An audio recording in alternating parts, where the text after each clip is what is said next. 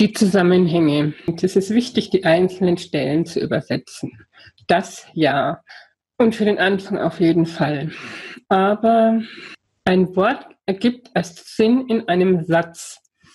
Wenn mir in, ein, in einer Unterhaltung jemand ein Wort hinschmeißt, kann er auch nichts damit anfangen.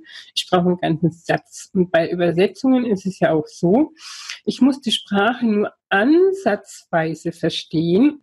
Aber wenn ich dann einen ganzen Satz gesagt bekomme, verstehe ich den Sinn des Satzes. Muss ich nicht jeden, äh, jedes einzelne Wort übersetzen können, sondern ich verstehe den Sinn der Zusammenhänge. Und ganz genau so ist es auch äh, bei der Seelensprache.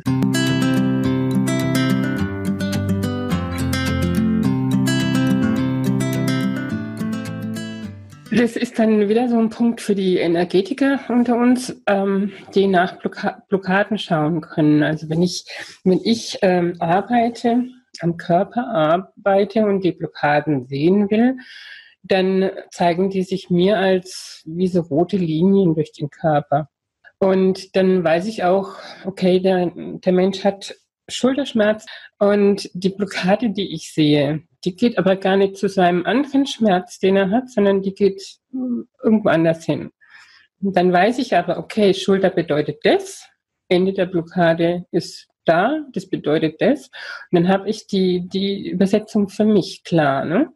Und dann kann ich immer noch gucken, was ist denn der andere Stelle, die er jetzt gerade spürt. Hängt sie nicht wirklich damit zusammen.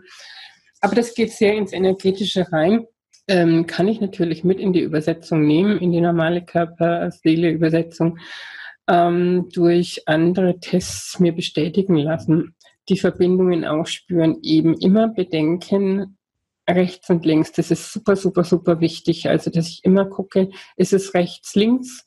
Und dann, wenn ich weiß, was ist links, also wenn ich mit jemandem arbeite und mir fallen Dinge ein, die, oder mir, meine Seele sagt mir einfach, gibt mir Informationen, was es sein könnte, welche Zusammenhänge bei ihm sein könnten, dann reicht schon manchmal so dieses Bewusstmachen. Hm? Ich habe eine Kundin gehabt zum Massieren, die war auch über 80, hatte ihren Partner verloren und die hatte auch wieder diesmal rechts unterhalb des Rippenbogens eine ziemliche Verspannung und hat dann natürlich Probleme dadurch bekommen. Jetzt habe ich aber gemerkt, die Frau äh, ist nicht offen dafür und muss ja auch nicht sein. Und da habe ich dann einfach so ab und zu meine ähm, Gesetze hingeworfen, habe nachgefragt wegen dieser ähm, Beziehung und so weiter und war nett und so hin und her und habe dann aber auch angefangen, immer mal wieder so ein, zwei Sätze zu sagen, so zwischendrin einfach hinzuschmeißen, wie ich die Dinge verstehe, die körperlichen Zusammenhänge, ohne vielleicht das Energetische zu sehr zu betonen.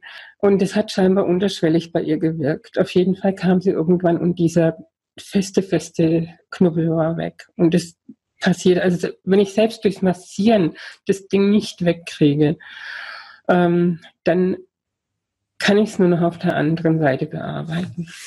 Und deswegen unbedingt rechts und links. Ähm, auf jeden Fall beachten.